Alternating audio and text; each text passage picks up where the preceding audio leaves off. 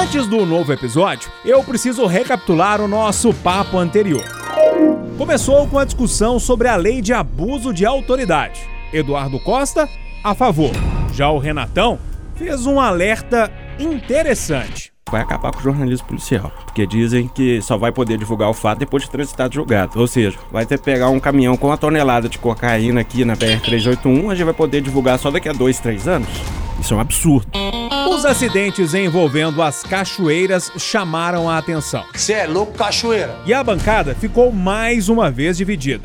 Eduardo Costa e Renato Rios Neto não gostam muito do mato, não. Já a Alessandra, Loli e eu, ah, topamos um convite a qualquer momento. Vou, tiver mosquito, tem mosquito. Se sujar o pé, sujou o pé. Enfim, vou pro que der e vier, né? Com muita responsabilidade. Não me exponho a esse risco, não pulo. Gosto de água fria. Nesse calor, então, um banho de água fria para mim é algo muito prazeroso. Por falar em água e passeio, a Alessandra Mendes contou a nova tendência, que cá entre nós não é tão nova assim, mas segundo ela, tá demais nas praias e cachoeiras. Eu tô vendo a nova tendência, o investimento agora é short de banho. Não é mais calção, não é mais é, cueca, sunga, não é mais. Até porque sunga é feito demais, velho. Eu acho horroroso aquele negócio. Nossa senhora, eu também não, velho. Sério? Que isso? Praia dá muita sunga. E naquela época que tinha aquela sunga que estilo. estilo Dá, mas a gente acha cavada, feio. As cavadas? Cavada, sunga cavada, Sunga cavada? Ninguém merece a sunguinha, não, velho. Imagina o Renatão de fio dental, Eduardo Costa. Não prefiro não. Que imagem, hein, meu Deus do céu? Imagina só o Renatão de fio dental. Que beleza.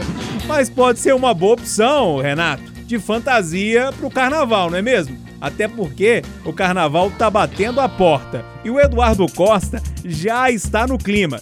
Vamos então à Bahia conversar com o Eduardo Costa. Bahia com Afonso Pena. Tudo animado por aí? Repórter Eduardo Costa. Ah, estamos aqui na Vida Fospeira, passando um bloquinho muito animado. E vocês ouvem a bateria, olha que espetáculo, escuta a bateria. E em cima desse jipe aqui, desse carro alegórico maravilhoso, sete pessoas. Duas de tênis, um de quichute, outro descalço.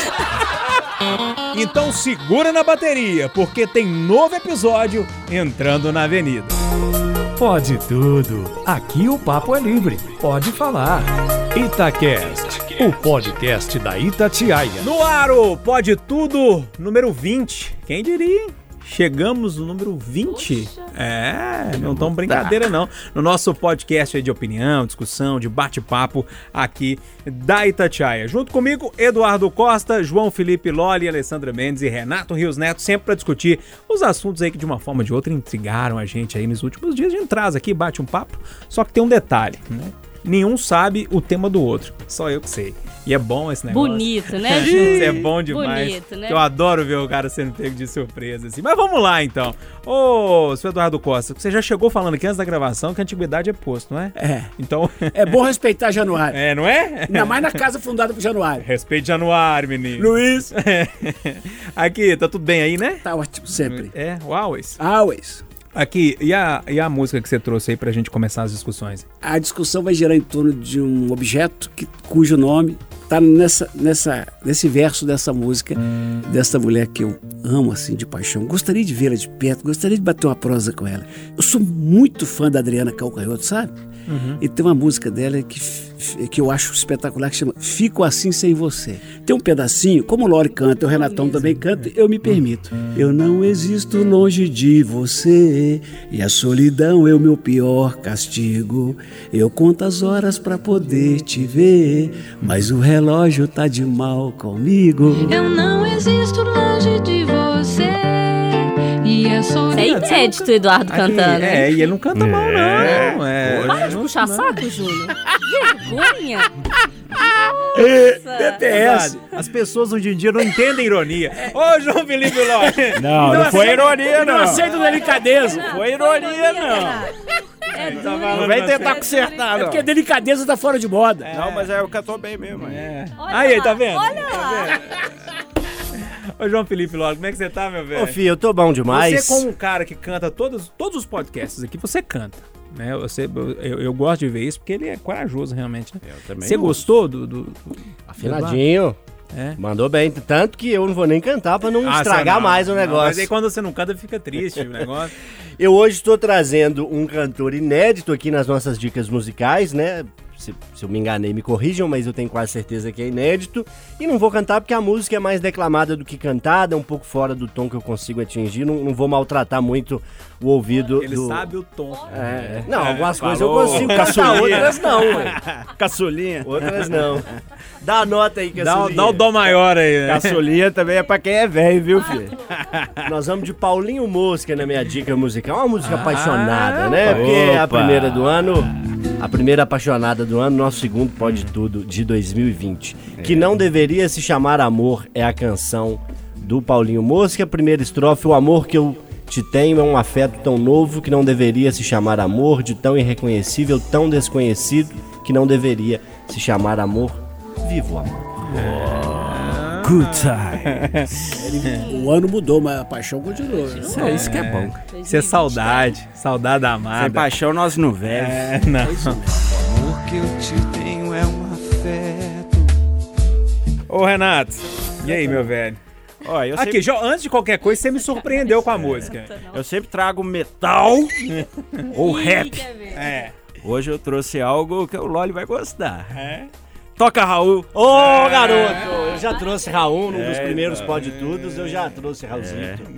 Eu perdi, eu perdi, eu perdi o meu medo da chuva. Na chuva não sei mais pra Pois a chuva voltando pra terra traz coisas do ar. Tem alguma coisa a ver com o seu tema, Renato, ou não? Não, tem nada Não, a ver. então- Mas é que eu perdi o medo da chuva. É porque eu tava tentando fazer aqui a conexão com o tema e não tava conseguindo. Eu falei, Não, mas não tem uma- nada a Peraí ver, que eu- não. que eu não tô entendendo. Mas é porque a gente tem que se molhar de É vez em quando, né, cara? lógico, é evidente. Ainda mais eu- época eu- chuvosa na verdade, eu dessa. nunca tive muito medo da chuva, não, mas tem cada vez menos, entendeu? É. Até porque repórter da noite não pode ter, não, que é mas é, Mas assim, metaforicamente também tem que, a gente tem que se molhar. Tá certo.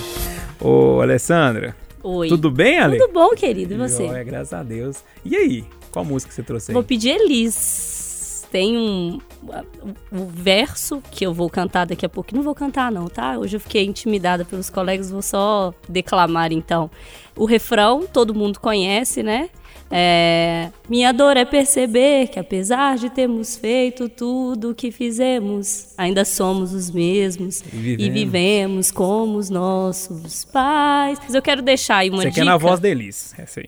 É, É, né? Vale na voz deles. a canção é do Belchior. Exatamente, Mais mas eu quero da obra-prima Elis, dele, por né? favor, aqui. Porque Belchior eu já chamei Mais passado aqui.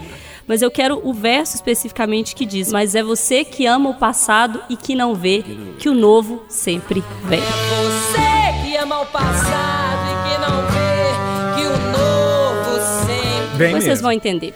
Nem sempre o novo vence, mas ele vem, né? O senhor tá bem, Moreira? Eu tô bem, vocês, eu tô tranquilo. Eu estou satisfeito porque cultura inútil é conosco mesmo. É. Eu sei que Belchior se chama Antônio Carlos Fontenelle Belchior. O que, que isso acrescenta? Nada! Mas eu tô Mas é uma sabendo. informação interessante que eu não sabia.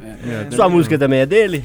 Poderia ser, porque eu acho que Belchior é, nossa senhora, é bom demais, né? Mas é, é- tem um tema que foi sugerido, inclusive, pelo meu parceiro de bancada que está à minha frente, mais à ponta esquerda, João Felipe Loli, é, que é sobre sexo. Quando não é sexo, é o que que é? É esca- escatológico, né? Que fala. É. Você é o homem da bubice. E aí, é, eu, não- eu lembrei na hora de o traje a rigor. Sexo. Sexo! Vamos então começar a discutir? Mas vai cantar não? lógico que não. Tá, fiquei na expectativa. Lógico É. que não. Eu ainda tô me preparando pro canto, né, gente? Hoje, tô, toda quinta-feira, a gente grava o podcast na quinta-feira. Não, o Júnior, você faz aula de? Canto. Tá dando certo. Tá dando certo, Não, lá. mexe com isso não. Vou estudar, menino. Aqui, vamos começar a discutir Vamos então? pro jogo, vamos pro jogo. Vamos pro jogo?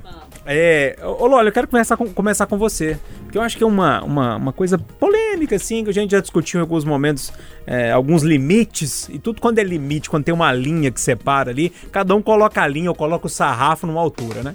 É, o meu coração pediu uma outra canção na- nas nossas dicas musicais, mas a que mais talvez teria a ver com o meu tema é Brincadeira de Criança, como é bom, como é bom. Uma brincadeira que quase terminou em tragédia me fez trazer essa notícia aqui pra vocês da mesa e pra quem nos ouve pelas diversas plataformas para perguntar para vocês quatro aqui também, para quem nos ouve, quais são ou quais deveriam ser os limites das brincadeiras. A gente discutiu aqui é, semana passada ou em alguns programas atrás é, a questão dos maus comportamentos ali nas cachoeiras, né? De pessoas que às vezes se arriscam bebendo, entrando na água, tirando selfie na beirada de uma pedra, às vezes pulando de ponta onde é, não sabe a profundidade, não conhece o terreno. O que eu trago aqui hoje é um episódio que aconteceu na praia da Ponta Negra, em Maricá, no Rio de Janeiro, com um adolescente de 17 anos, não é bem uma criança, né? Já é aí um, um, um jovem e há séculos atrás já seria até um adulto, né? Já pode votar, né? Já pode votar, bom dizer.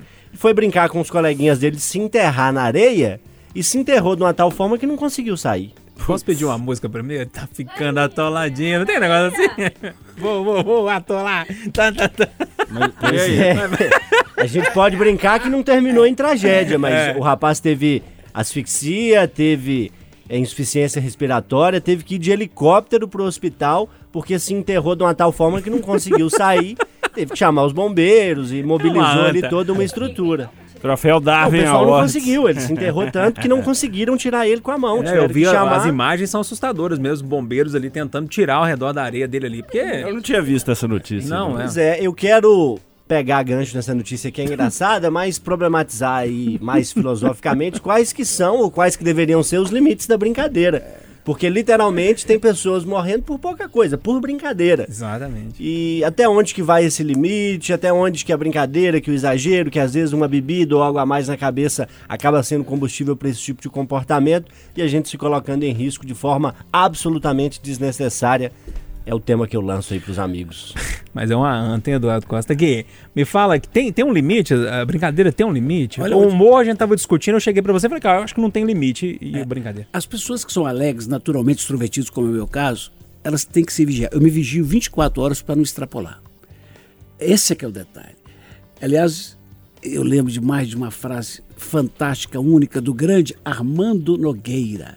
Armando Nogueira, dizendo que Que foi diretor da TV Globo. mandou na Globo um tempo. Olha que frase lapidar. O jornalista deve criticar sem ofender e elogiar sem bajular. Olha, que, olha pra você ver que sutileza. Como que é diferente você criticar e ofender. E, e- e, ao mesmo tempo você elogiar sem bajular.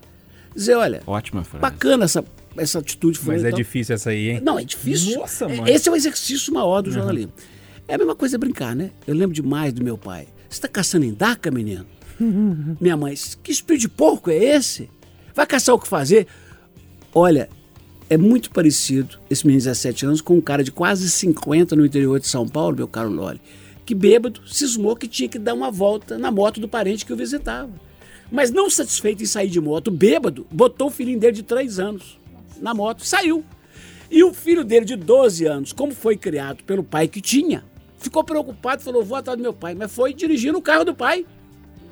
Encontra- 12 anos, né? É bom 12 saber, anos. né? Encontraram numa estrada de terra, na esquina, acidente, a criancinha de 3 anos está no hospital muito mal e o pai morreu na hora.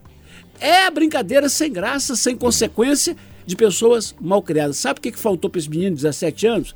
Berço, amigo. Tapa na bunda. Porque quando a mãe dá tapa na bunda, eu pego a vara de marmelo, que era no meu tempo, que hoje é politicamente correto, a pessoa cresce sabendo o que é uma coisa e o que é outra. Tem, tem, sabe? É, é- é a mesma pessoa que tem 50 anos de idade e vai numa cachoeira e vai fazer uma selfie na beirada da pedra. É, Speed porco.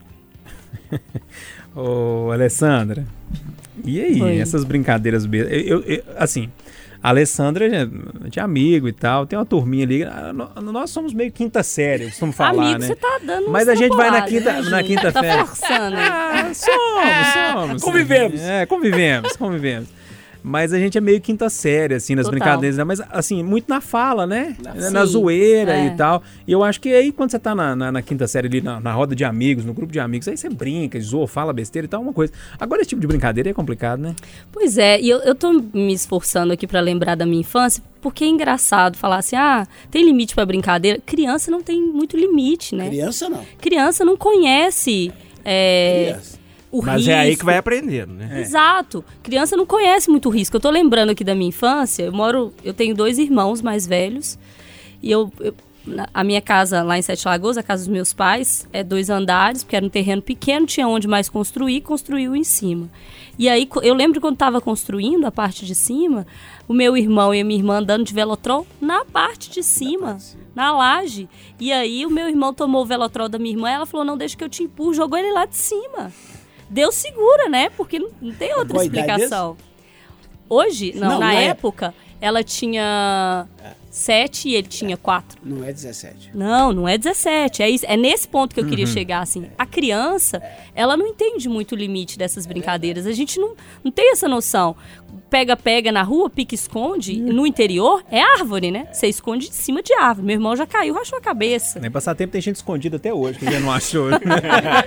o pig, o pig pega da cidade inteira. Tem gente que nunca mais era apareceu. tão violento que a pessoa Não. foi e nunca mais fala voltou. assim, cadê o Joãozinho? Eu não sei, ele tá escondido até hoje, né? tem uns 30 anos. Mas enfim, eu acho que é isso, assim, são duas coisas que a gente tá falando. Criança, limite é complicado. Agora, 17 anos. 17 anos eu passei na faculdade e tava vindo estudar, assim. Então, é um negócio que a gente já consegue entender o que, que é certo, o que, que é errado, se isso nos foi ensinado e cobrado, né? Porque tem isso também, né? Lelê, Tem que ensinar, Tem que te atrapalhar. Essa é a frase. Se isso, foi ensinado e cobrado. essa é a frase. É beijo. É, tapa na bunda, gente. E aí, Renatão? Ó, menino eu fiz, aprontei demais. E levava tapa no bumbum? Leva de vez em quando.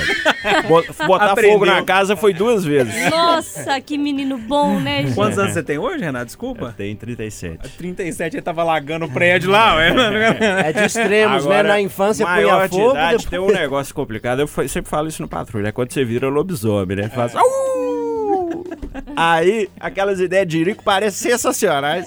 Você vê aquele patinete, você, uai, nunca andei de patinete na vida. É. Não é, não é que é uma boa. Não é que é uma boa testar esse trem logo agora e vai. Plá. Infelizmente o cara até faleceu. Justamente nessa situação. Tô brincando aqui com todo respeito, mas Sim. é porque quando você tá lobisomem, as ideias mais idiotas do mundo parecem sensacionais. Então por isso que eu falo. Eu falo no programa, você vai ficar lobisomem, fica num ambiente controlável. Que não era o caso desse menino, né? Ou ele não, é Não. nem criança, nem era um adulto lobisomem. Então, assim, é um Mas será que ele usou algum tóxico? É, pode ser um 4,20. Um é. tóxico? não sei, porque Agora, não como é tem que esse condição, menino... não. Gente, vocês não estão se perguntando como é que esse menino cavou esse buraco tão grande que ele se enfiou e que teve que chamar o bombeiro pra tirar? Escavadeira? O que, que é isso? Que menino é, esse? eu Menino tatu? E já pensou se, se, se a maré começa a subir assim? Começa a... Nossa senhora. Bom, o tal do lobisomem é difícil, não é, Edu? Conta o Renatão aí, quantos e quantos usuários de crack ficam entalados nas paredes, nas grades de residência, só porque tenta lá tirar qualquer coisa. O cara tá tão noiado que ele fica agarrado ali, Ou passa a noite morre, né, Morre. eletrocutado, tentando roubar cabo de, de Ô, energia. Renatão, já que você tá com a palavra, vamos trazer seu tema? Que seu tema é pesado, eu sei. Vamos, é, meu tema já é, vai do, do, do humor pra tragédia, né? Que é um caso que aconteceu essa semana, chocou todo mundo, né? Que foi o assalto e tortura de dois policiais militares. Seria um assalto. Aí, ao perceberem que eram policiais militares, foram torturados covardemente, né? Assim, de maneira bárbara, principalmente a mulher, mais do que, do que o coronel, que era um coronel e uma cabo, né? Coronel re- da reserva reformado e a cabo da ativa. Foram barbaramente torturados, né? Receberam tiros na cabeça e por um milagre não morreram, né? O coronel perdeu um olho, a cabo tá mal até hoje, assim, graças a Deus tá viva, mas tá bem mal, perdeu massa encefálica e tudo. E aí Aí eu agora a resposta também foi bem rápida, né? O que mostra, ao meu ver, uma diferença assim do- dos estados do Rio e São Paulo com Minas, né? Porque o Rio morre 200 policiais por, por ano, né? Por aí, pelo menos no, for, nos últimos anos, né? Polici- São Paulo também não, não fica muito longe. Aqui é, a- que eles foram atacados justamente por serem policiais. Então eu acho que aí foi uma afronta ao Estado, né? Porque não foi um crime contra a pessoa física, foi um crime contra as forças de segurança. E aí a resposta foi bem rápida, né? É, to- todos já foram presos ou morreram em confronto, né? Três morreram em um confronto com a Rotan lá em Ibirité e três foram presos, todos já confessaram participação, já limitaram a ação de cada um. Aí tem gente que fala, poxa, mas o cidadão tem que ser assim também, concordo, mas eu acho que uma- como foi um crime ao Estado, a resposta realmente tem que ser rápida e imediata. Porque não foi um crime contra as pessoas físicas, foi um crime contra as instituições. Então eu acho que tem esse lado cruel do ser humano, que é a tortura, que é o esculacho, que não basta roubar, tem o sadismo, né? Porque eles foram torturados mesmo. Coisa terrível. A gente não imagina o que eles passaram. Mas tem um lado, entre aspas, positivo, que foi essa resposta rápida de todas as forças da segurança pública. Polícia Civil, Ministério Público. Eu acho que, né, tem gente que acha que foi um exagero e tal, mas eu acho que a resposta tem que ser essa mesmo. Porque não podemos banalizar um ataque às forças, ao Estado, né? Isso eu acho que para mim foi um ataque ao Estado. Dentro, dentro desse tema, Eduardo, que o, que o Renato trouxe, ele enfatizou bem a questão da resposta rápida eh, da Polícia Militar. É isso mesmo? A resposta tem que, ter- tem que ser rápida? Nesse caso foi mais rápido do que o normal? Como é que você vê isso? Eu endosso tudo que o Renato falou. Os caras foram fazer um assalto, encontraram indícios, né? Medalhas, diplomas, troféus. Perceberam que se tratavam de dois policiais. Se fossem minimamente inteligentes, desprovidos de maldade, iam embora. O coronel vou levar sua arma, vou deixar ele na rua, vou embora.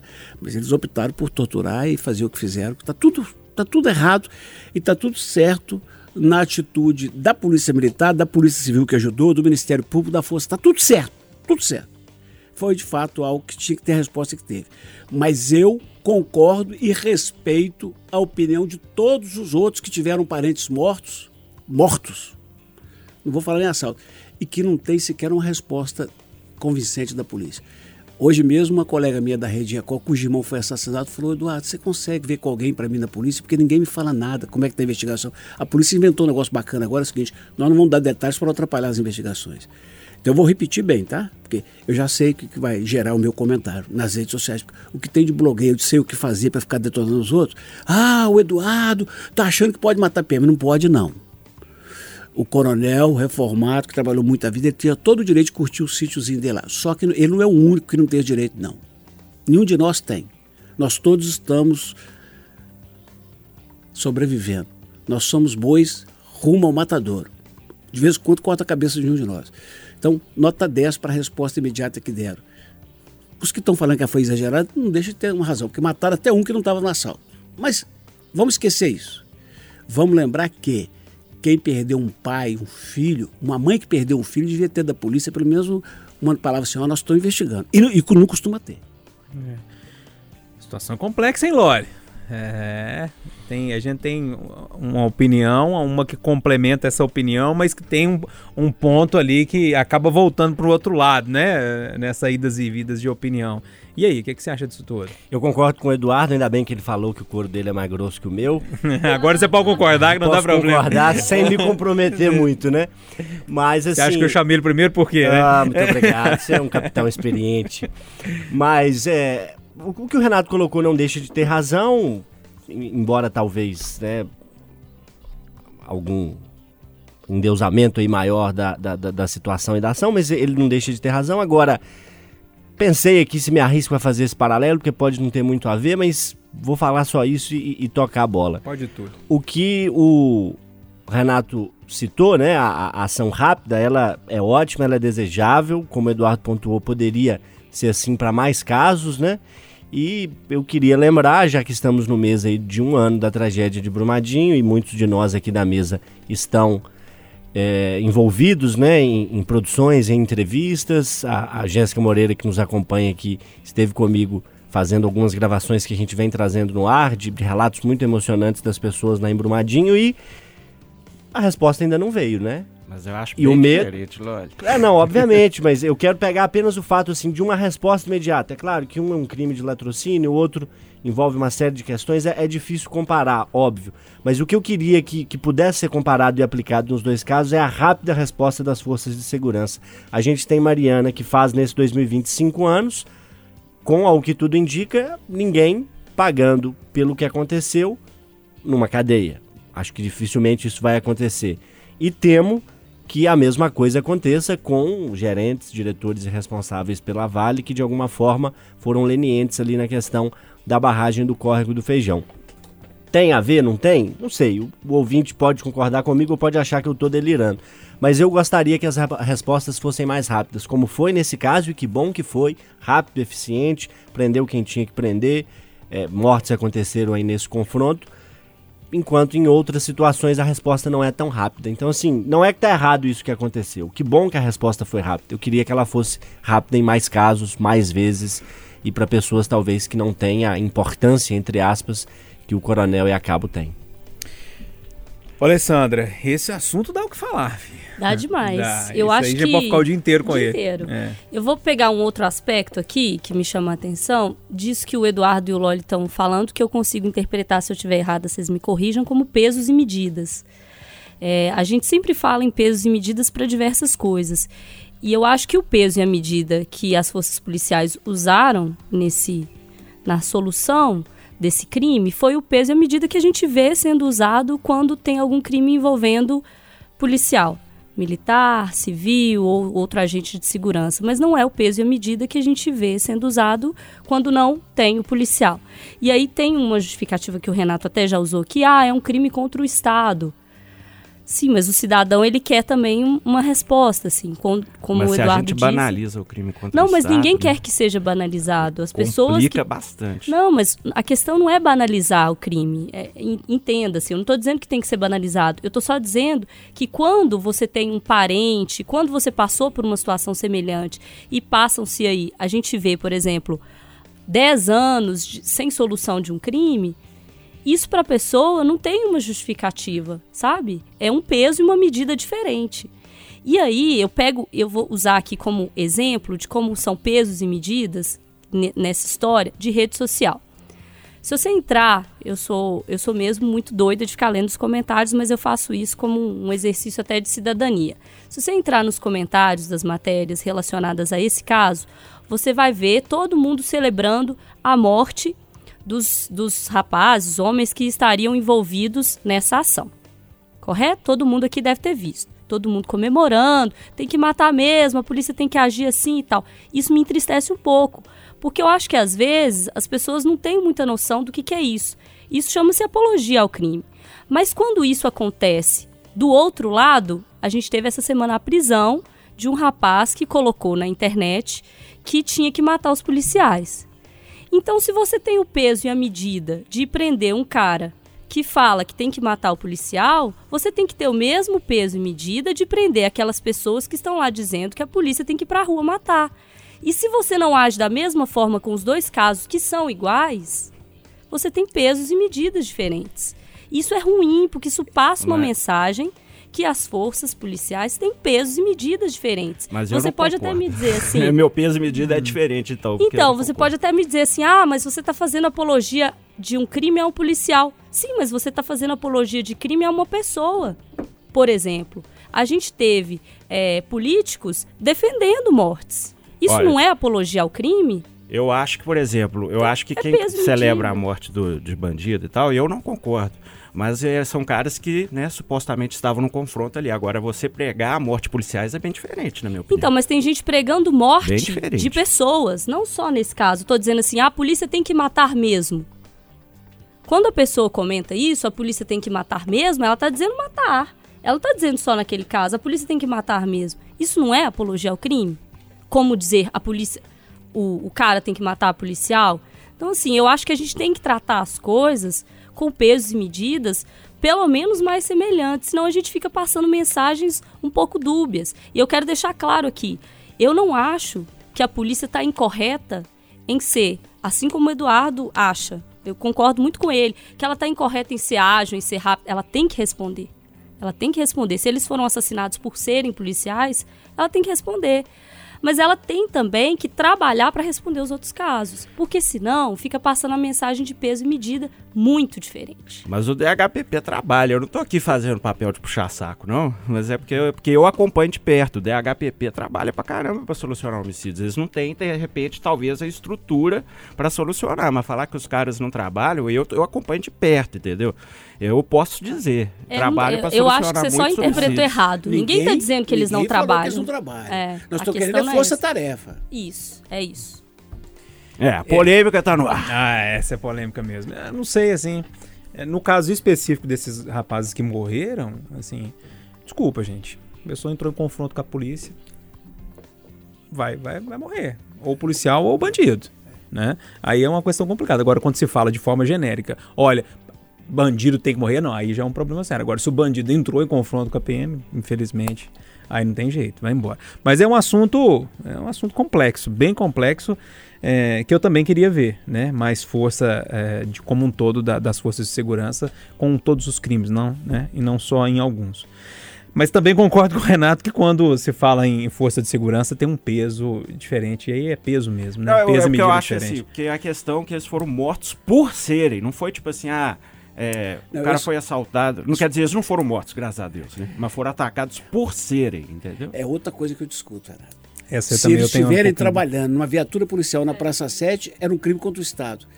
Eles foram agredidos cruelmente de uma forma inominável, inaceitável, porque estavam tentando serem felizes numa casinha de campo, como Sim, todo direito, como nós todos, policiais. como nós todos. E eu, eu, eu chego lá e me arrebenta porque eu sou repórter. Eu não odeio você na rádio, eu vou te arrebentar. Não, mas se fosse um- um dentista, Tá todo mundo inseguro. isso, mas já pergunta pro Zeca despachante que trabalha em frente do Detran o que fizeram um com ele e com a mulher dele. O que fizeram com ele e com a mulher dele no sítio Mateus Leme. É Bom, discordamos de maneira- da região metropolitana que Tá foi cheio de brutal, Eu acho que caso. o policial é quando ele é roubado. Cheio de é casos. Aqui, mas já tá certo que é por causa que eles foram são policiais, tá né? Isso foi É, confessado. mas já fecharam o inquérito? Fecharam.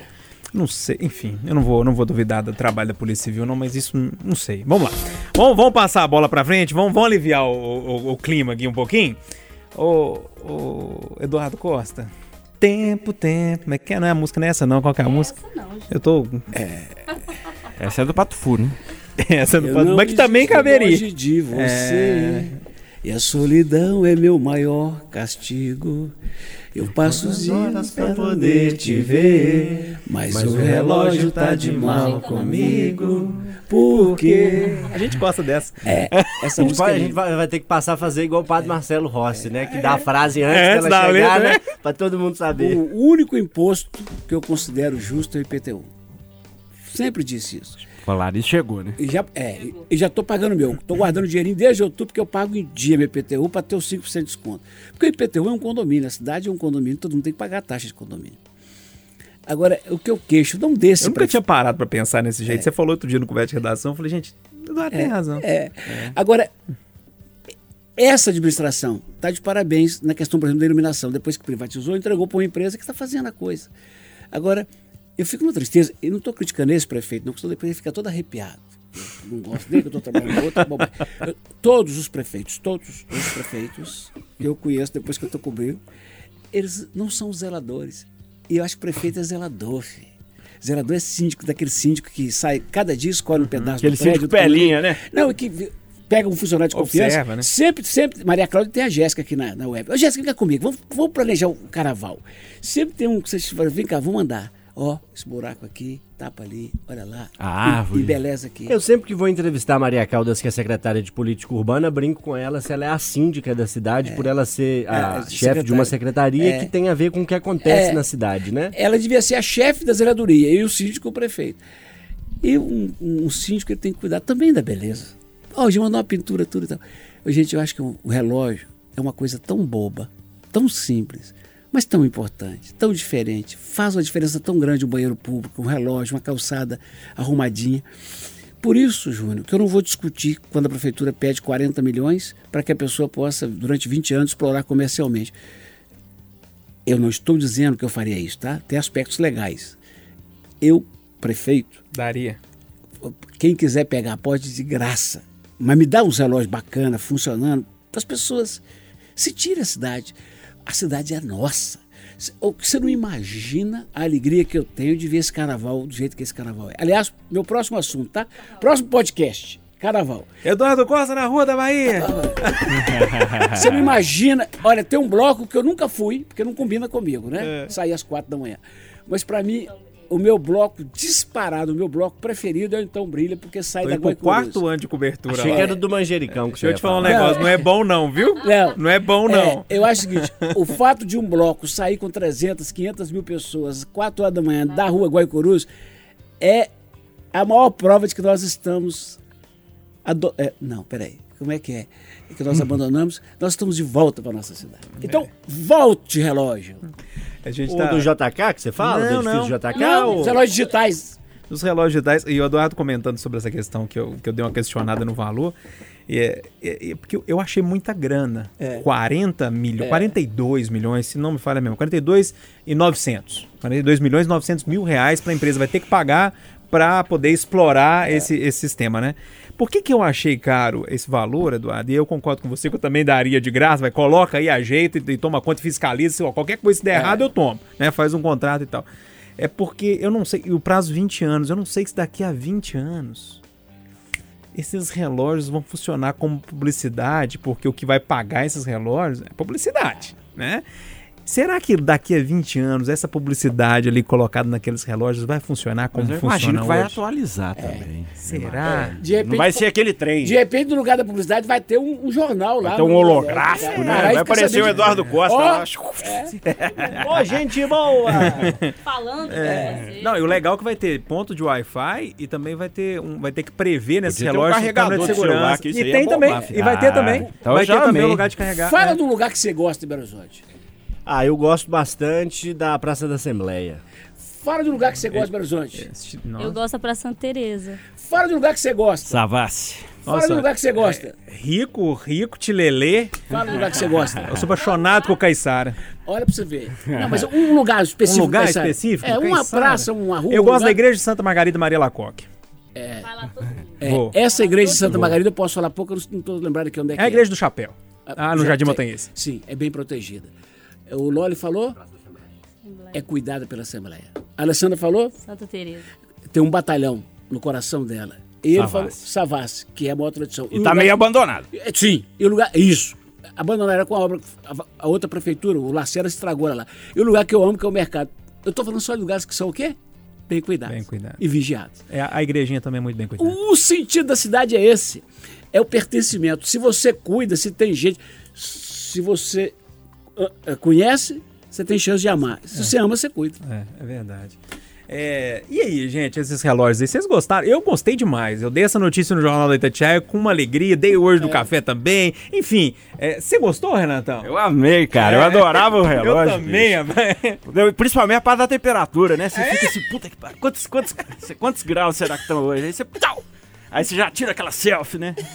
No calor vai bombar, né? Todo mundo postando. O Instagram só Você vai dar da o foto do bonequinho Demive com 42 graus no fundo, aquele negócio? Já Mas teve, né? Os relógios já É, tiveram. não, Não, é, quando- exatamente, eu adorava, velho. Eu adorava Quando eu traba- meu eu- eu morava- Quando tirou, eu fiquei na depressão. eu também. Eu Ah, morava. não, escuta essa. gente, não, vamos trabalhar o Renato, gente. Aqui, eu morava no bairro É, universitário. Eu amo a cidade, cara. Eu amo essas coisas da, da rua. Eu assim, também. eu fico. É, Renato, eu morava no bairro universitário e trabalhava na Raja Gabalha. Ou seja, eu pegava boa parte do Antônio Carlos, contorno, subia ali a contorno e pegava a Raja Gabalha. Os pontos certinhos, eu tinha de passar 5 e 5, eu tinha de passar ali no encontro da Raja Gabalha, senão eu já tava muito atrasado. Eu ia com, eu- eu- né, observando ali, achava, eu já sou apaixonado por aqueles relógios. Você não gosta dos relógios, não, né? Eu gosto Ah, muito. Ah, Você tá muito tem essa paixão. Não, eu gosto muito. Eu tô dizendo que o Renato ficou em depressão depois que tirou o relógio. Eu fiquei meio triste também. Renato, né, É, gente? Vamos é, combinar. eu fiquei meio triste Ah, também. triste, ok, chateado, depressão. Ué, eu achei, Figura de eu achei um, é. um duro golpe. Re- Um duro golpe, né? o Renato, ele é meio sentimental. Eu estava no Rio. Ah. Eu fui no Rio. Eu tô alongando, mas depois eu vou Não. falar. Eu trabalhei. como é que é a vida de um repórter? Deixa eu contar isso pro nosso podcastista. Não é assim que a gente fala, o cara que vê podcast? Podcastista. Não, é ouvinte, podcast 20. É, a- eu trabalho no Natal e folgo no outro. Trabalho no Natal e folgo no outro. E, coincidentemente, lá atrás começou de eu trabalhar no Natal, no, no- no- no Ano Novo, que tem posse. Né? Quando É. tem essa bendita eleição de dois, dois anos. Então, dois anos atrás, eu fui para o Rio com a minha caçula. O tal do Book, é até bom que eu meter o cacete desse Book, eu estava doido para falar isso aqui. Esse O Book, Duca que vende passagem? É. Eu O- vendi. E veio o hotel, né? é, arrumou Hotel. um hotel pra mim dizendo que era de frente pro mar. E de fato era. Só que era um bloco lá atrás. da janela de frente pra praia eu só vi um navio em alto mar, mais nada. Longe. Aí quis Deus que o Coronel Lucas, um reformado da PM, me encontra no dia seguinte no café da manhã. Ô Eduardo, tá essa é minha Sara, essa é minha companheira Silvana e tal. Papai, vocês estão aqui? Ah, nós vamos ver o carnaval. Cadê sua mulher? o Réveillon? Minha mulher falou que eu vi muito se morar, que ela nem tá nessa gelada, não. Aí ela acertou, né? Porque dá. Falei, que bom o cara não tá aqui pra me xingar. Resultado, ele falou: eu tenho um lugar ali, um esquema, que a gente fica na areia, tem uma segurançazinha, com uma turma aí conhecida. Sim. E você paga 150 por cabeça, topa? Eu falei, topa. Eu fiquei, eu passei uma noite maravilhosa. Maravilhosa. Segura, tranquila, tomando champanhe com os suecos. E eu com meu inglês maravilhoso e os caras fingindo que estavam entendendo e rindo Why? comigo. Always. A Sarinha passou Não, mal. bêbado, todo mundo Não, tem, todo mundo. Sarinha passou mal. Quando foi a... Que, que, que invejinha boa que deu, viu? Não é? Tinha vontade de estar ali também. Por que, que eu contei? Eu contei que eu tava na areia, lá embaixo. Aí, dois anos depois, eu fui com a patroa. As meninas foram para outro, foram para Jerico, Aquário e tal, e eu, eu e ela. Aí eu cuidei de arrumar um hotelzinho bacana, num preço, digamos, é, sal- facada, salgado, mas aceitável, no custo-benefício, e ficamos numa posição privilegiada. 3 milhões de pessoas, e eu no meio. Dizem mais do que isso, assistindo aqueles fogos. Ô Renato, pode falar o que quiser do Rio, filho. É violeta, é não sei o quê, não sei o quê, não sei o quê. Mas o pão de açúcar me arrepia, o Cristo Redentor me arrepia, os fogos me arrepiam, aquele tantão de gente de Copacabana me arrepia. Lugar bonito pra cacete. Então é o seguinte, ô, vamos cuidar mais de Belo Horizonte, e o relógio é o começo, Júnior. É isso aí. Já que passou, não tem que falar de relógio mesmo, eu vou falar. tem- O Eduardo contou a experiência dele maravilhosa de Réveillon no Rio, eu vou contar a minha. Fui, passei o Réveillon no Rio, tem mais ou menos uns 5 anos, fiquei longe pra cacete da praia. Pobre. não tem condição, né? Fiquei longe pra cacete da praia. Quando vesti- vai pra Arraial do Cabo e falta água. Vesti falta... um vestido novinho, fui, fui, andei pra cacete pra chegar, porque o táxi não parava, e cheguei, levei champanhe, a praia estava lotada. Mas lotada mesmo. Areia. E eu não tava em cercadinho com segurança e champanhe suecos como o Eduardo. Estava Uhum. lá com o povão, aquela coisa, calor humano, suor, o povo derramando cerveja no C, champanhe, uma loucura, pulando onda, jogando areia, pé pra cima, uma loucura. Meia-noite e um, vambora? É, dá, não dá. Aliás, meia-noite e 16, foram 15 minutos Ah, de né? fogos. Lindo, mas eu amo o Rio também. Adoro, adoro, adoro, adoro. Isso Mas estraga qualquer amizade. Não dá, não. Com a roupa toda molhada já de cerveja, o povo jogando os negócios no C, todo sujo. Não tava dando. O assunto, o assunto pulou do relógio pro Rio de Janeiro, mas você não falou de um ponto que eu achei genial, que eu fui. Fiquei com medo, acho que eu não voltaria lá não, mas lá no Alto do Vidigal, que vista, cara. É maravilhoso. Lá no Alto da Favela, lá no Maravilhoso, Altão mesmo. maravilhoso. Você sobe de Kombi, o cara doidão, Mara- afoga no volante, umas férias no volante. E, e, vai aque- lá, é- cá e e aquele hotel lá embaixo que é pequenininho? É o, como é que chama? Sheraton, né? É o Sheraton. É, é. É uns negócios chiques que tem lá. Tô nem Olha, aí pra falar de relógio, Rio, tô nem aí relógio. pra Réveillon. Toca esse barco aí. Quer saber disso? Isso aí, Ai, ai. Chuta Ô. Alessandro. Ô, Lólio, mas assim, Ô. Não, que vai alongar num relógio, põe relógio, tira relógio, que diferença isso faz pra mim? Vamos falar uma coisa boa, Lore. Ah. Câmara Municipal. Não, pelo amor de Deus. Vamos voltar pro relógio então. Alô, Alessandra, traz seu tema aí, então, já que o Loli passou a vez. Vamos lá. Deixa eu parar de rir, porque o tema não é de rir, não. É, vou falar um pouquinho sobre vacina. Eu não sei se vocês viram essa semana. O Tribunal de Justiça daqui de Minas confirmou uma sentença é, determinando que um casal do sul de Minas providenciasse a vacinação de seus dois filhos menores, tanto em relação a doses pendentes como as que ainda deverão ser aplicadas, de acordo com o calendário nacional de vacinação. Os pais tinham entrado na justiça, ganhado, mas aí houve um recurso e o TJ determinou então a vacinação dos dois filhos. É, o casal argumentou que a decisão pela não vacinação foi com base em pesquisas, artigos científicos e outros trabalhos da comunidade médica nacional e internacional. Alegaram também boa fé e falaram que a, a filha, a primeira filha deles, a mais velha, teve a vacinação completa, mas que depois que a família se converteu a uma religião, de uma determinada igreja que proíbe a contaminação por vacina, eles tomaram então essa decisão. E aí eu, eu, eu peguei uns dados só para dizer para vocês como isso tem ficado grave nos últimos anos, no Brasil e fora do Brasil, porque não é uma coisa relacionada só ao nosso país. Aliás, a gente exportou isso, a gente adora exportar coisa boa, mas também coisa não boa. Então a gente exportou esse comportamento do contrário à vacina, né, do grupo de não vacinação. É, segundo a Organização Mundial de Saúde, a hesitação em se vacinar foi uma das dez maiores ameaças globais à saúde em 2019. Um levantamento do Ministério da Saúde aqui do Brasil sobre vacinação de crianças mostrou que entre oito vacinas, oito vacinas obrigatórias, apenas a BCG, que é dada após o nascimento, que protege contra a tuberculose, alcançou a meta de 95% de público-alvo da cobertura em 2018. Mesmo assim, a cobertura está em queda.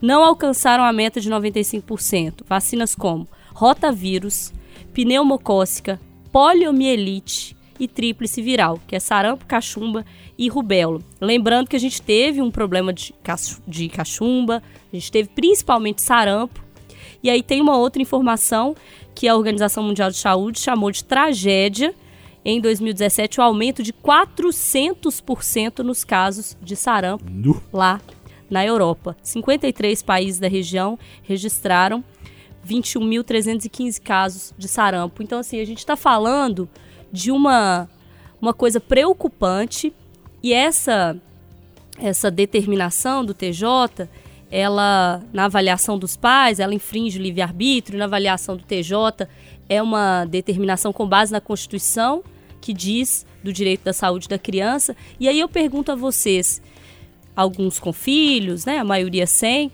mas até quando o pai é, toma essa decisão para o filho e determina o resto da vida dele, mas não só o resto da vida dele, determina a sociedade que cerca, porque quando você não vacina uma criança, por qual argumento você queira usar, você está colocando outros que estão ao redor em risco. Porque é bom a gente lembrar que tem uma população que não pode se vacinar. Imunos, imunossuprimidos, pessoas que estão doentes. Então, tem algumas pessoas que não podem, essas pessoas estão mais suscetíveis. E você termina com o que se chama de bloqueio vacinal. E a gente está vendo os casos subirem e o número de crianças, porque aí adulto, cada um toma a sua decisão. Mas crianças sem se vacinar, o número é assustador. Em Minas é assustador, no Brasil é assustador, no país é assustador, E no mundo. no mundo. Ô, Eduardo, pra mim, pai que não vacina criança tem que ser preso. Eu sou muito claro na minha opinião, muito tranquilo em falar isso, assim. O pai que não vacina criança vai pra trás das grades e fica lá uns três meses, pelo menos, porque aí aprende que tem que vacinar. Aí vai tomar umas vacinas lá na cadeia também aprende. Eu não sei o que, que você pensa disso. Mas a minha religião, o senhor fica no xadrez, o senhor vai fazendo suas orações. A parte final da fala da Alessandra resume tudo. O negócio da gente ser velho é bom, filho. Eu já entrevistei, eu não tive na Santa Ceia, não, mas eu já entrevistei o professor Albert Seib. Você entrevistou o chefe da Santa Ceia de vacina. Eu sou, sou chegado Sou com, Pedro, né? eu sou chegado com o comandante da Santa Ceia. Eu, É bom você não ficar citando isso não, tá censurando aí, daqui a pouco você não pode nem falar no ar, você teve lá na É, Santa Ceia, eu, pode- vai ter esse detalhe também. E entrei pela porta da frente, nos fundos não. Ô, gente, eu entrevistei o professor Albert Seib. E eu perguntei para ele, pequenininho, uma simpatia. Eu falei para ele com a ajuda da intérprete, falei, o senhor como o homem da vacina que controla a poliomielite, me conta por que é importante a campanha de vacinação. Por que, que o senhor veio aqui chamar as pessoas para todo mundo vacinar? Ele me deu uma resposta. Primeiro elogiou a pergunta, fiquei muito emocionado. Falou: essa sua pergunta é fundamental. e aí ele disse o que a Alessandra acabou de dizer. Eu vou perguntar para Loli. Ô, Loli, você sabe por que faz campanha, campanha de vacinação em massa? Cam- Campanha de vacinação em massa? Eu anotei aqui, é, inclusive tá aqui no papel é, registrado, esse último argumento da Alessandra que eu quero trabalhar em cima dele, eu acho que é isso que é a chave da sua questão. Que a vacinação em massa, ela protege coletivamente as pessoas. Não é uma proteção para mim, para Eduardo, para o Júnior. É uma proteção coletiva. Essa, esse é o ponto. Quando você vacina mais de determinado por cento, 85, 90%, a, a insemina- inseminação não, a disseminação do vírus, que na verdade é o antídoto, né? É tão grande que protege todo mundo. Isso resume a prosa. O TJ está certo. Quer completar? Você já É, começou? eu quero também destacar esse argumento, né, que é, não é uma proteção apenas individual, né, ela é uma proteção que faz parte de um contexto coletivo e se muitos não se protegerem, a coletividade fica em risco, a Alessandra lembrou bem. Tem pessoas que não podem se vacinar e dentro dessa proteção coletiva essas pessoas ficam protegidas, se muitos não se vacinarem, também essas pessoas ficam em risco. Eu quero trazer aqui uma dica para o nosso ouvinte, porque tardiamente eu estou acompanhando o podcast Presidente da Semana. Foi uma iniciativa muito legal que os colegas da Folha de São Paulo fizeram em 2018 durante as eleições, contando a história de todos os 37 presidentes do Brasil e com prazo para terminar depois do segundo turno para contar a história do 38º presidente eleito, que acabou sendo é, Jair Bolsonaro. E o quinto presidente brasileiro foi o Rodrigues Alves, cujo vice era o mineiro Afonso Pena, que viria a ser presidente depois. E foi durante a presidência de Rodrigues Alves que houve a revolta da vacina, em novembro de 1904, quando Oswaldo Cruz quis vacinar todo mundo para combater a varíola, vacinar as mulheres, na verdade, e houve naquele momento um erro avaliado né, no podcast como um erro de comunicação de avisar a população que aquilo era necessário para proteger. Você imagina, em 1904, entrando enfermeiros acompanhados de militares, levantando a saia das moças e vacinando. Nossa. Dando Isso- injeção na torre. Dando injeção à força nas pessoas. Aquilo alimentou uma série de fake news que não há hoje o WhatsApp que consiga se igualar às fake news daquela época. E pouco tempo depois se mostrou muito eficaz essa medida. O erro foi de não comunicar. Mas isso é 1904, gente. Nós estamos em 2020. Isso é 116 anos atrás. Vai completar agora em novembro. O que eu quero chamar a atenção é isso. Hoje há mais do que é, é, é, de forma incontestável a prova de que a vacina protege, de que a vacina é útil, de que a vacina faz bem a toda a coletividade, o que não havia naquela época. Então a gente não pode hoje fechar os olhos para o que a ciência tem comprovadamente para dizer que eu não quero vacinar porque a vacina é um risco, porque a minha religião não permite, porque eu não posso isso, não posso aquilo. Gente, é necessário e é necessário enquanto coletividade. Apoio à decisão do TJ também. Bom, Gostaram da minha que- aula de história? Gostei. É, primeiro eu queria tá aplaudir o afiadinho. Eu professor. fico lisonjeada de estar aqui ao seu lado, Loli. Palmas. Hoje Afonso Pedro é só uma avenida. E olha lá. É, então, como o Loli já deu uma aula, eu vou ser bem curto. Ideia de jirico! É, ideia de Jerico? Ideia de jirico. A famosa ideia de Jiri, que você Aqui. usa bem isso no patrulha uso de vez bem. em quando. Isso é famosa ideia de jirico. Fé é fé, cada um tem a sua, respeito, né? Eu tenho a minha também. Ciência é ciência, não precisa botar os dois em Mas choque. nesse caso a fé é minoria, viu? Lorde? É cabeça de bagre mesmo, É, cabeça de de jirico. jirico mesmo, que não. Tem muita gente que ainda acredita que a Terra. Agora tá falando que a Terra é mega plana. É. O outro fala que vacina mata, É, que então- é teoria de conspiração. Resumindo, ideia de Enfim, é. Tem um monte de cabeça de bagre por aí. Aqui, e o problema é que eles ganharam força nos últimos tempos, né? Aqui, vamos, vamos fechar ah, o, o Pode Tudo de hoje com, com um tema, como eu disse lá no início, que o meu amigo João Felipe Loli me sugeriu. O professor. Vamos lá, na conta dele hoje, tá? Professor Loli. Os médicos Tá rolando alertando. O famoso no do outro é refresco, É, né? isso é exatamente isso, Loli. Assim, resu- a manchete do negócio, no do outro é refresco. É uma, uma prática que está ficando muito comum e os médicos estão alertando para que essa prática não aconteça, porque pode provocar um, um tipo de infecção ali na mucosa. A turma, Eduardo, vamos, deixa eu posso falar o português correto aqui? Pode, não pode? Pode, pra tudo, filho. Eles estão enfiando gengibre no botão. E aí, diz que o negócio dá um prazerzinho lá, porque tem ali uma. O gengibre é meio que apimentado, né? Como é que é? Meio. É, meio... Tem um frescor, É um né? frescor, sei lá. Dá um, dá É um um negócio ali, dá um né? comichão, é, dá um E comichão é ali. importante dizer que essa parte do corpo tem Essa parte a do corpo, meu capacidade de absorver com mais intensidade Até a porque tem uma substância. mucosa ali, né? Enfim. E isso nasceu naquele filme lá. Eu não cheguei a ver, mas ah, foi, foi muito disseminado aí entre as mulheres, principalmente do, do- Como é que chama? 50 tons de cinza, né? É, Foi um sucesso danado e tal. Diz que o cara introduziu isso na mulher como forma de sadomasoquismo. Não sei se tem essa cena, porque eu, li, eu tô falando da, da matéria, tá? Matéria da, da Me- Metrópolis, não é isso? Pois é, como é que faz? Basicamente, você descasca o gengibre. Você quer o e- gengibre? E coloca ele de um jeito que te dê prazer e enfia lá dentro. Aí, Eduardo, os médicos estão pedindo, pelo amor de Deus, pro povo parar de fazer isso, porque o negócio tá dando umas infecções, uns negócios meio esquisitos lá. É, virou, chama, tem um nome. Gen... Como é que é? Cadê, cadê? Deixa eu anotei aqui em algum lugar. Gengiring, que chama. Gengiring. Gengitoba. Gengitoba. Enfiar uma, uma, um gengibre naquele local que eu disse agora há pouco, no reto, né? Assim, no, no orifício, como é que é? Auricular. No orifício. Não, mas tem um nome que eles falam, orifício auricular. não é. Enfim, naquele buraco lá de baixo. E aí? Ó, eu lembrei agora do Laureano. Quanto tempo que eu não vejo? Foi meu vizinho de chácara, machão pra caramba, pra um cara uns dois metros de altura. E ele trabalhava como revendedor, morou uns tempos lá pro lado de Brasília, Goiás, trabalhava como revendedor, é, representante de companhia de petróleo. E disse que aquele, aquela, aquele lugar lá que é umidade relativa do ar baixa, calor, ele trabalhava de fusca velho, de calça jeans, e deu um problema no fiofó dele. O problema sofreu de hemorroida, ficou enrolando, né? chegou um ponto que não teve mais jeito. Foi lá pro médico dar uma olhada. Não, para cirurgia. E aquilo entristeceu profundamente, porque já avisaram para ele, a recuperação disso é horrorosa e tudo. Então ele foi para o hospital assim, no fundo do posto. Chegou lá, a maca não cabia a ele. Ficou a cabeça para fora e parte da perna para fora. E ele de avental só esperando o médico entrar. Mas antes do médico entrou um rapaz com voz delicada e trejeitos femininos, falou assim, sou Laureano. E eu, Laureano, como todo machão, odeio esse tipo de conversa. Eu quero avisar que eu não tenho nada contra, eu gosto. Eu gosto de uma voz mais fina. Eu tô com enjoada de Renato e os netos gritando no meu ouvido. Cadê? Aí, sou, sou Laureano, eu sou fulano de tal, eu vim apenas para fazer a higienização e preparar para o doutor. Ele falou, ok. O senhor, tá tudo bem com o senhor? Eu falei assim, tô. Mas o senhor tá me parecendo mal humorado. Eu não quero conversa, não. Faça o seu serviço. o senhor pode abrir as pernas, por favor, perfeitamente.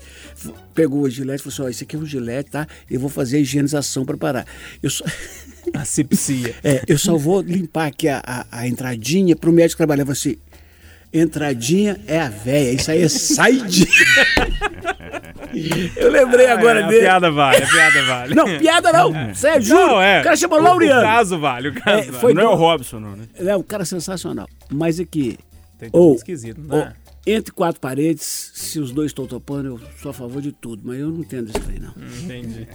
E aí, Alessandra? Eu, eu também acho. Aí vale o livre-arbítrio. Aí Adulto. vale. Aí vale. Adulto, consentido, se você tá fazendo com você, com o outro, mas tá consentido. É, vai arder eu lá, né? Eu acho que deve arder, assim, na, na minha concepção, acho que deve não deve ser um negócio muito confortável, mas se a galera tá querendo, Deixa gente, fazer. deixa fazer, ué, deixa o pau quebrar, né, não? Deixa o pau cair a folha, como diz lá em Sete Lagoas. Me parece uma ideia de jirico, porque pode trazer complicações pra saúde, né? Agora, saúde, o- o problema é saúde, exatamente. Queimar a mucosa anal, que dá um problema na Eu vou virar a prosa Não, de e pode vez dar uma aqui. bactéria aí, sei lá, bicho. Ah, vai dar Não, bactéria queima tudo cabulosa. lá, moço. Ó, quem já tem problema de hemorroida sabe o que, que é isso. Eu gosto bem de um gengibre em outros contextos, obviamente, né? E comprei um gengibre no final do ano, pus Ah. numa farofa que eu fiz lá num assado, pus um gengibre no estrogonofe que eu cozinhei. Pra cozinhar, eu gosto do tempero do gengibre, do frescor, assim como da hortelã. Mas eu acho que eu vou ficar um tempinho sem usar, viu? Eu arrependi de ter Você sugerido vai esse lembrar do negócio? Vou lembrar do negócio. Tá lá em cima da geladeira lá em Você casa. Eu to- quase trouxe ele hoje aqui pra Você vai ilustrar. pensar assim, será que o verdureiro fez isso com esse gengibre que eu tô usando aqui agora? Quem, quem- quem tra- quem trabalha em rádio aprende a forçar minhas sílabas, que às vezes dá uma confusão. Você falou o quê? Eu falei, não, falei maçaneta. Então, nesse caso, gente, o Lolo colocou gengibre no estrogonofe. Pra ficar claro. Eu perguntei pra minha filha, uns cinco anos atrás, talvez mais, eu perguntei pra minha filha assim. Nós tava vendo um negócio, ela falou de droga. Eu falei, cara, assim, deixa eu te perguntar uma coisa. Eu, eu devia ter te perguntado muito tempo. Você estudou medicina e tudo. Por que que porque todo usuário de droga, eu vou fazer olhando pra Jéssica, que é pro povo estar na, na gravação do vídeo, né? Quem usa muita coca fica com.